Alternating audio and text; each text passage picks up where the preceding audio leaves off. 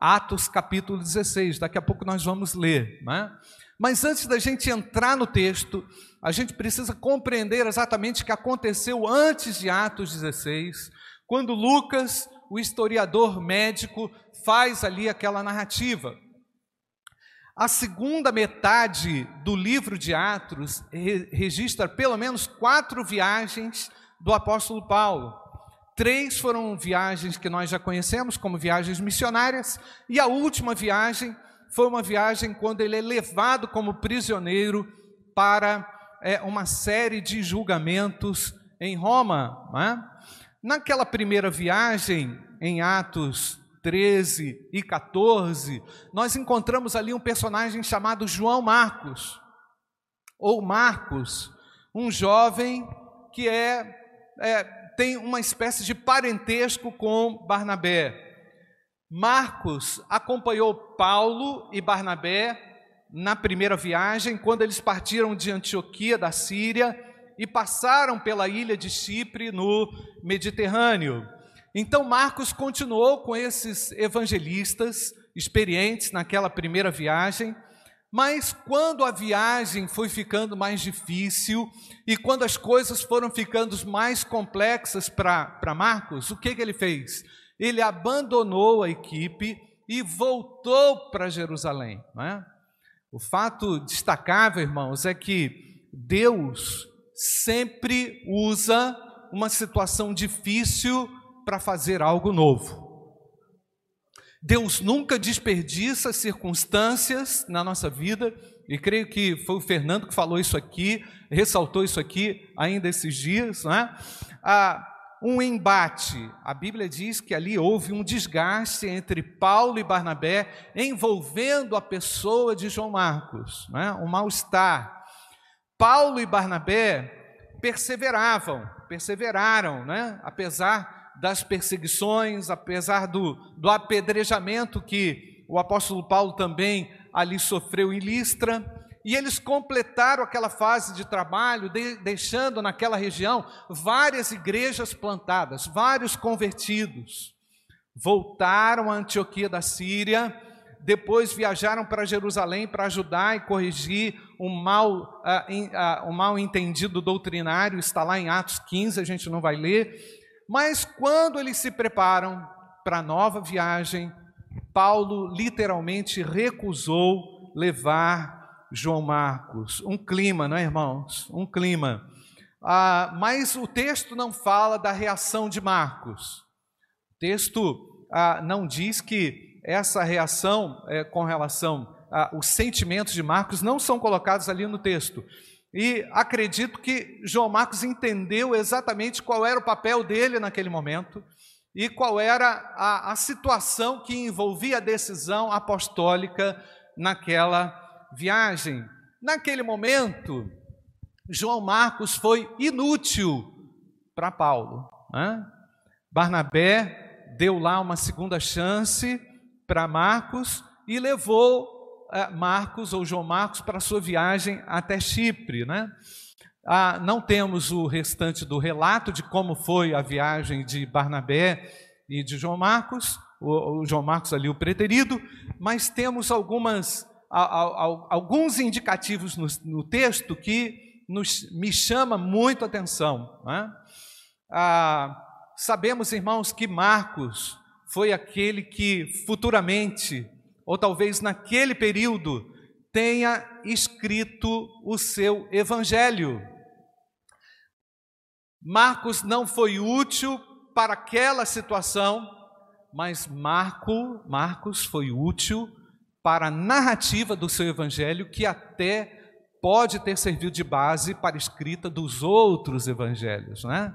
Mas veja bem, meus irmãos, João Marcos é aquele que escreveu um dos relatos também mais é, diretos e mais evangelísticos que nós temos lá entre os quatro evangelhos.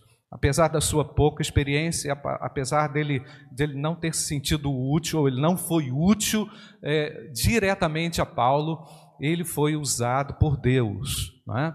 E muitas vezes, meus queridos, eu quero falar já isso aqui para você, antes da gente entrar no texto. Às vezes você não é útil ou não se sente útil numa posição, mas Deus é capaz de colocar uma outra posição. Talvez você não seja útil agora para alguém, mas você pode ser útil em algum momento da sua história. E foi isso que aconteceu também com João Marcos, quando mais tarde Paulo manda chamá-lo. Olha o texto lá em 2 Timóteo capítulo 4, versículo 11. Nós vamos ler esse texto, Lucas, coloca aí. Só Lucas está comigo. Olha o que, que Paulo escreve a Timóteo. Traga Marcos com você, porque ele me é útil para o ministério. Então, o mesmo Paulo que não confiava no jovem Marcos naquele, naquela situação, depois do problema, daquele seu procedimento na primeira viagem, chegou a pedir ajuda no final, ali da sua vida. Certamente, irmãos, na nossa jornada, e o texto mostra isso, que nós vamos amadurecendo na nossa vida espiritual, não é, irmãos? Nós passamos por fases e vamos evoluindo e crescendo de acordo com a soberana vontade de Deus. É ou não é, irmãos? Então você pode não ser tão útil agora, mas Deus quer preparar você para te colocar numa utilidade plena. Amém, queridos? Porque todos nós, de alguma forma, também decepcionamos alguém, não atendemos a expectativa de alguém, não conseguimos fazer isso porque não temos essa habilidade, mas Deus usa os entraves nos nossos relacionamentos para nos mostrar algo que somente aquela situação poderia mostrar. Então Deus está o tempo inteiro trabalhando para nos colocar alinhados com a sua vontade. Nem sempre agimos como devemos, nem sempre somos, pessoas, somos essas pessoas tão fortes para lidar com os problemas, nem sempre somos como as pessoas esperam de nós. Mas Marcos aqui nos serve para lembrar que a nossa vida, na nossa vida com Deus, nós temos segundas chances há sempre uma nova oportunidade para você. Amém, querido? Sempre Deus vai dar uma segunda chance a você, ainda que você não esteja conseguindo se enxergar no meio dessa dessa cortina de fumaça aí que é levantada diante dos seus olhos. Então Deus pode nos tirar da inutilidade e para, para a utilidade e pode também nesse ínterim fazer algo inesperado como na experiência de Marcos aconteceu também, tendo ele sido ah, o escritor do evangelho que tem o seu nome. Vamos ler então, irmãos, o texto de Atos, capítulo 16, verso 1 até o verso 5. Então é esse contexto, é nesse contexto que se inicia então, irmãos, Atos capítulo 16. Após um desentendimento com Barnabé, Paulo e Silas. Paulo, na verdade, escolhe Silas para continuar a viagem. Ele dá início ali à segunda viagem missionária. E o objetivo dessa segunda viagem missionária, o texto vai dizer, era visitar as igrejas que estavam estabelecidas ali, naquela região, e levar também a salvação de Jesus Cristo através das sinagogas que Paulo visitava frequentemente. E agora, irmãos, temos uma história incrível aqui ah, que aponta para a sabedoria de Paulo diante de outro servo chamado Timóteo. Vamos ler o texto. Eu vou ler o verso ímpar, os irmãos vão ler os versos pares, por favor. Paulo chegou também a Derbe e Listra. Havia ali um discípulo chamado Timóteo, filho de uma judia crente mas de pai grego. Os irmãos.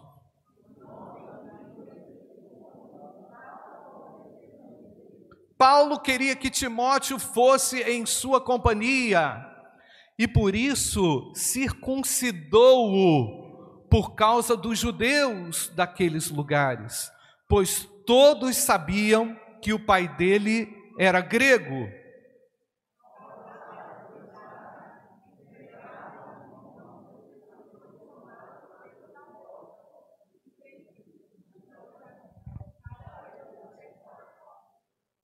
Assim, as igrejas eram fortalecidas na fé e dia a dia aumentavam em número. Amém, queridos?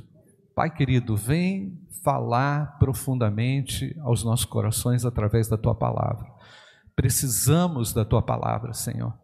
Sabemos que é o Espírito que edifica a igreja e é aquele que também nos habilita para servirmos ao Senhor, em nome de Jesus. Amém. Irmãos, informações importantes desse texto aqui é que Timóteo era filho de um casamento misto entre uma judia, nós sabemos quem é essa judia, porque o texto lá em 2 Timóteo diz que era Eunice, e havia aqui também um pai grego, cujo nome não é mencionado. Nós não sabemos o nome ah, desse pai de Timóteo. Nós sabemos que depois esse Timóteo veio a ser um pastor daquelas igrejas, e ali está começando o desenvolvimento daquele jovem a partir do chamado de Paulo, do convite de Paulo Paulo sabia, irmãos, o que era entrar em território inimigo. O apóstolo Paulo sabia perfeitamente que ele não poderia entrar no território gentílico de qualquer forma, de qualquer jeito. Levaria, levaria pedrada, sofreria resistência. Mas o Paulo, irmãos, é dotado de uma sabedoria aqui sem tamanho quando escolhe esse menino porque o menino ah, identificado, tido como um bom testemunho ali naquela região, mas ao mesmo tempo faltava algo em razão até mesmo desse casamento misto de seus pais. Então, era de conhecimento geral ali naquela região que Timóteo tinha a, a mãe judia e ao mesmo tempo esse pai grego. Né? Então, diante dos judeus, presta atenção, diante dos judeus, ele era uma espécie de ah, mestiço, ele não seria ouvido, ele não seria considerado em razão dessa, é, dessa ah, origem familiar e dessa forma mestiça. Né? Então, isso mostra também, irmãos, como Paulo tinha um amor e um cuidado muito grande pela obra de evangelização mostra que o apóstolo Paulo, ao circuncidar esse jovem, talvez a sua pergunta seja: por que, pastor, esse jovem é, é, é, teria que se circuncidar, uma vez que a circuncisão era tão debatida e combatida pelo apóstolo Paulo? Né? Ah, se Timóteo, irmãos, fosse circuncidado, as desconfianças a respeito dele cairiam e então Timóteo teria a entrada necessária, a, a forma de chegar àqueles que precisavam ouvir o Evangelho. Então, Paulo, mesmo, ele se encarrega de circuncidar esse jovem para que ele pudesse chegar de uma maneira bem estratégia naquelas pessoas que precisavam ouvir de Jesus Cristo, o Filho de Deus. Isso me mostra também, irmãos, que além desse cuidado é, que Paulo tem com Timóteo, Paulo também tinha um cuidado excelente com a missão que ele havia recebido da parte de Deus. Paulo não estava jogando para perder, Paulo não estava entrando naquela missão confiada por Deus de qualquer forma. Paulo tinha uma consciência muito elevada da sua missão, e quando a gente olha para Paulo, irmãos, e vemos muitas vezes a, a atitude a, a inócua e às vezes ineficaz do nosso testemunho, nós nos envergonhamos. Eu me envergonho. Eu me coloco numa situação assim: Senhor, será que eu, eu teria toda essa coragem mas Deus faz tudo de forma certa, não é, irmãos? Deus realiza tudo de maneira certa. Mas Paulo foi investido de uma sabedoria, de uma coragem tremenda ao pegar aquele menino, circuncidá-lo. Por quê? Porque para Paulo, irmãos, era necessário a evangelização, para a evangelização era necessária relacionamento. um relacionamento onde as pessoas pudessem ser aceitas. E esse é um princípio, irmãos, indissociável do evangelismo. Eu preciso criar empatia, eu preciso é, ter uma porta de acesso. Se as pessoas não estão abertas a mim, elas não estarão abertas ao evangelho. Não é verdade, irmãos? Se, se realmente eu não construo essa primeira ponte, as outras pontes não serão construídas. Então, irmãos, o apóstolo Paulo está pensando de uma forma estratégica e eficaz para que o nome de Jesus seja conhecido. Então, meus amados, a, apesar da, da tradição mestiça de Timóteo, Paulo coloca Timóteo em utilidade. Olha a liderança desse homem. Chega para João Marcos e fala: Não, você não pode, porque você fracassou na primeira viagem, você vacilou no popular, você vacilou com a gente, e agora a gente não vai, eu não vou levar você. Se Barnabé quiser, ele te leve. Eu prefiro Silas. Aí agora ele chega a Timóteo e dá uma reorientada na vida desse homem, para que esse homem seja orientado pelo Espírito Santo para fazer aquilo que tem que ser feito. Então, irmãos, isso também me aponta aqui para uma outra questão é necessário liderança. A liderança é fundamental para a construção da vontade de Deus. A vontade de Deus, ela vai é, exigir de mim, exigir de você alguma liderança. Ah, pastor, mas eu não tenho toda a liderança, mas você lidera alguém. Você pelo menos deve liderar a sua própria vida. Amém, irmãos? Pelo menos você deve liderar a si mesmo. Mas por isso, irmãos, que eu falei no início do culto aqui, que a gente não pode se entregar ao desânimo. Amém, irmãos? A gente não pode se entregar a alguns fracassos, a algumas circunstâncias que envolvem a nossa vida, porque maior é Deus e Ele é capaz de nos tornar úteis em outras circunstâncias. Então não desanime, não jogue a toalha, não desista se Deus é por nós, quem será contra nós? Amém, irmãos? Ainda que você tenha decepcionado alguém ou esteja passando por um processo aí de rejeição, ou ainda que você esteja decepcionando alguém ou alguém tenha decepcionado você, é capaz de Deus usar tudo isso para glorificar o nome dele, porque Deus está no controle da minha vida e da nossa vida. Amém, amados? Todas as coisas contribuem para o bem daqueles que amam a Deus. Agora, meus amados, se tem algo que nós realmente vamos precisar calibrar, se tem algo que nós realmente vamos precisar aqui incrementar, é, é o nosso amor, não é? O apóstolo Paulo tudo fazia por amor aos perdidos, por amor àquele povo, é? apesar do próprio desgaste que isso produziu na sua vida apesar das próprias surras que o apóstolo Paulo levou injustas, é? a, a, a, o, o próprio castigo que ele chega a dizer que ele levou sobre o seu próprio corpo, sobre as marcas de Cristo que estavam sobre ele. É? Então, como é que nós vamos chegar no final da nossa vida, irmãos? Eu não sei se eu estou chegando lá no final, mas enfim, eu, eu preciso olhar para aquilo que que Deus realmente fez para que eu possa chegar bem ao final. E Deus está trabalhando, meu irmão. Não perca Jesus de vista, porque Ele trabalha. Porque Ele está, talvez você esteja num contexto aí de desânimo, mas esse desânimo aí significa uma transição. Não desista, porque o nosso Deus trabalha.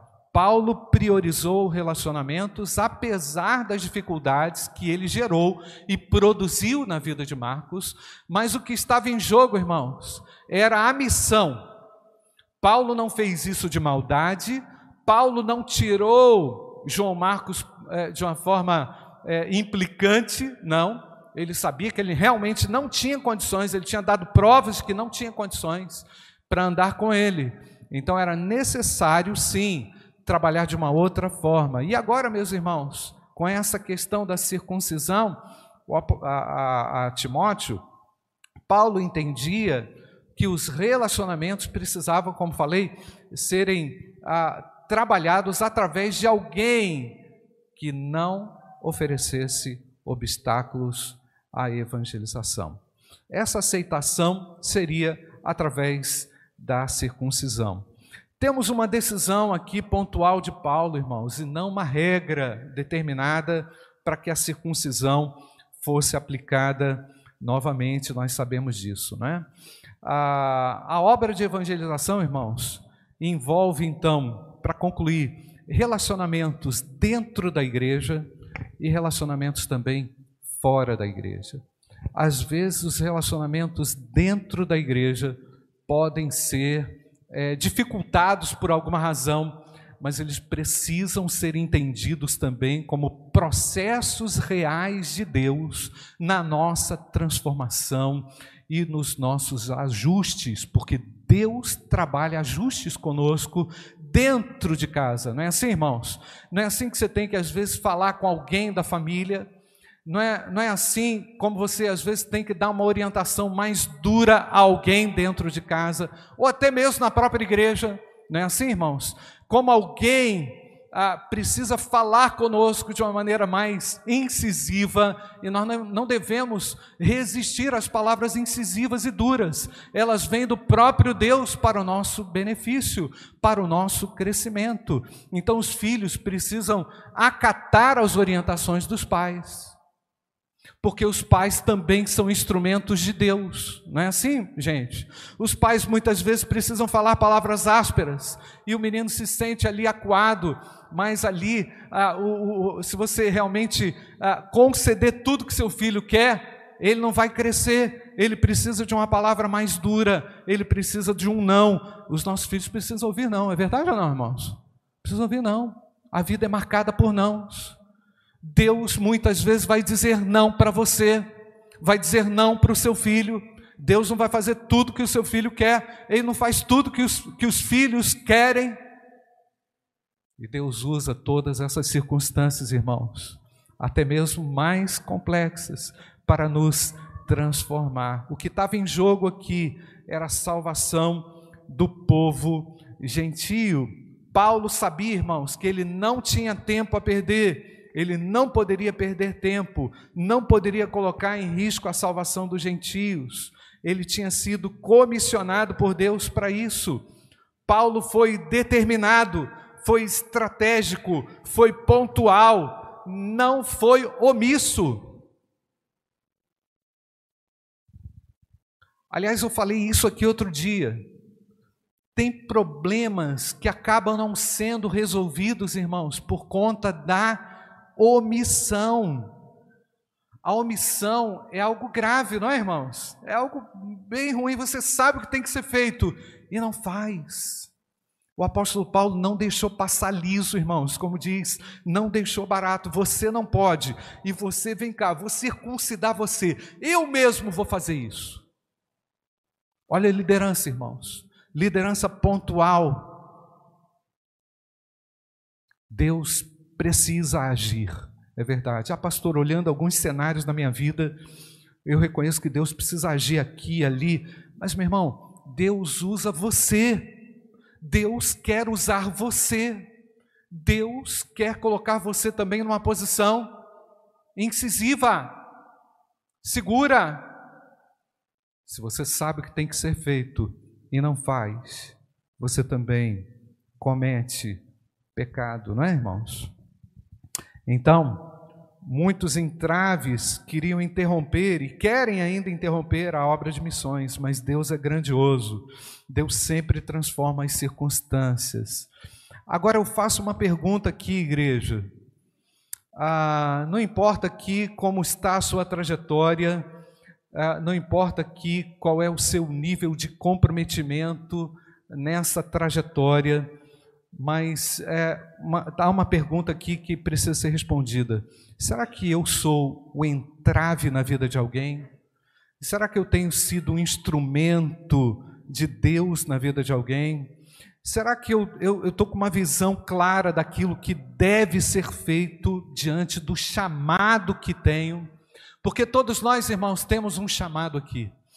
Todos nós fomos comissionados a uma missão, e a minha missão é anunciar Jesus. Ide por todo mundo, e o que mais, irmãos? Fazei discípulos de todas as nações, não é? Eu e você temos uma missão. Será que eu estou servindo de entrave na missão? Será que eu estou com uma visão clara daquilo que precisa ser feito? Olha o que diz o versículo, volta lá, Luquinha, no versículo 4, Atos 16, versículo 4 e 5. Ao passar pelas cidades, Paulo com Timóteo entregavam aos irmãos as decisões tomadas pelos apóstolos e pelos presbíteros de Jerusalém para que as observassem. E olha o que, que acontecia. Assim, as igrejas eram o que, irmãos? Fortalecidas na fé e dia a dia aumentavam em número. Olha o efeito, irmãos, da obediência, o efeito da decisão do apóstolo Paulo. O apóstolo Paulo comunicava a verdade apostólica. Ele poderia perfeitamente, naquela situação, é, falar outra coisa, mas o que ele falava era exatamente aquilo que a igreja em Jerusalém e os apóstolos orientavam lá na fonte. O apóstolo Paulo, apesar de ter sido ah, chamado numa circunstância muito adversa, como todos nós sabemos, ele cumpriu com fidelidade a vontade de Deus, não trouxe uma outra mensagem, cumpria eficazmente com a mensagem anunciada pela igreja em Jerusalém. E por causa disso, irmãos, as igrejas eram fortalecidas e todos os dias aumentavam o número de discípulos e de seguidores. Irmãos, eu acredito que o que nos torna representativos diante dos homens é a nossa missão e Deus me chamou, Deus chamou a cada um de nós para um bom testemunho e para uma ação eficaz diante daqueles que não conhecem a Jesus. Eu queria que você fechasse seus olhos e que você se colocasse diante de Deus. O que você faz é representativo para a salvação de vidas. O que ah, você se sente útil nesse momento para Deus, de que forma Deus pode usar você, meu amado?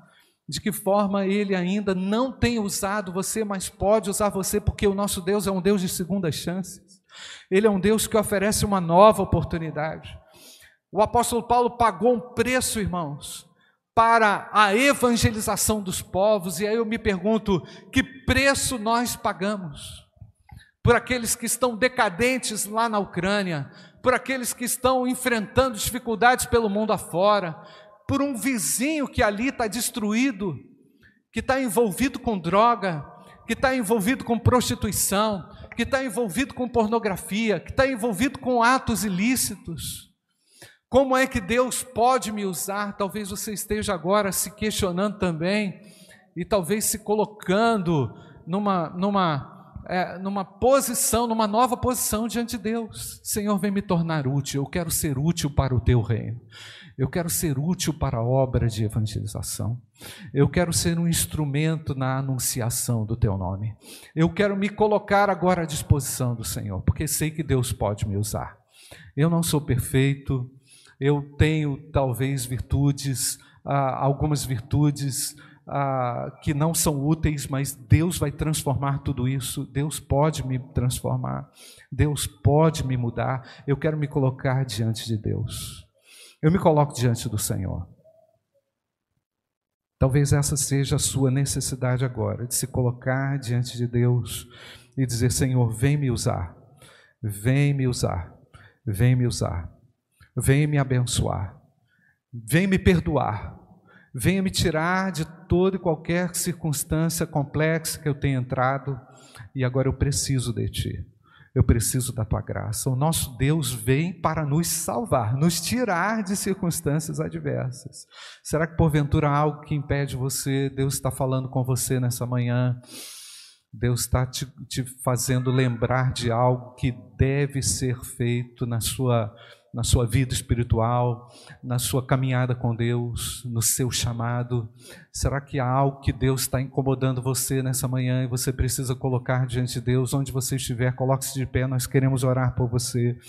Nós queremos pedir a graça de Deus sobre a sua vida. Senhor, vem me abençoar. Deus abençoe você ali, ali em cima também. Será que há mais alguém? Coloque-se diante do Senhor, dizendo: Eu quero me, me tornar, me colocar em utilidade para o Senhor. Eu sei o quanto eu posso ser útil ali no meu trabalho. Eu sei o quanto eu posso ser útil na minha família. Eu quero ser um instrumento de Deus onde eu estou, onde Deus me colocou. Eu quero anunciar o nome de Jesus, que não há nada, nada me impeça de anunciá-lo que nada me impeça de ser um bom testemunho, de servir como uma testemunha eficaz por onde eu andar, onde eu estiver. Eu quero que o Senhor venha me usar. Ó Pai, venha me usar, venha abençoar a minha vida, que vidas sejam salvas a partir da minha vida que eu seja um instrumento poderoso do Senhor para a salvação, para a transformação de vidas. Deus bendito, eu quero te agradecer pela tua palavra, te agradecer pela obra do Espírito Santo entre nós. Sei, ó Pai, que tu nos usas de forma é, múltipla e de muitas maneiras, Senhor. Mas, ó Pai, de alguma forma também não queremos ser entrave, Senhor. Não podemos ser impedimento à ação do Senhor. Mas queremos, ó Pai, estar na hora certa, no lugar certo, pela razão certa, com as palavras certas, Pai. Nos dê sabedoria, nos dê a estratégia, Pai, para podermos alcançar vidas para Jesus nesse tempo tão complexo Desperta e levanta mais obreiros para a tua seara entre nós, Pai. Venha modificar os cenários, Deus, que querem se impor a, a nós. E nós agora reagimos acreditando, crendo que tu és um Deus capaz de transformar cenários, Pai. E à medida que o Senhor muda a minha vida, o Senhor transforma a minha vida, o Senhor vai me colocando ainda mais útil para a glória de Deus, Senhor. Venha abençoar os teus filhos que agora se colocam à disposição do Senhor. Permita que neste dia tenhamos ainda uma maior compreensão do que é ser útil a Deus. Sejamos todos, Pai, confrontados pela tua palavra, pela realidade, muitas vezes dura e difícil, e que estejamos prontos para o teu serviço, Pai. Muito obrigado, Deus, porque tu transformas as circunstâncias para a glória de Deus. E nós oramos em nome do Senhor Jesus. Amém. Amém.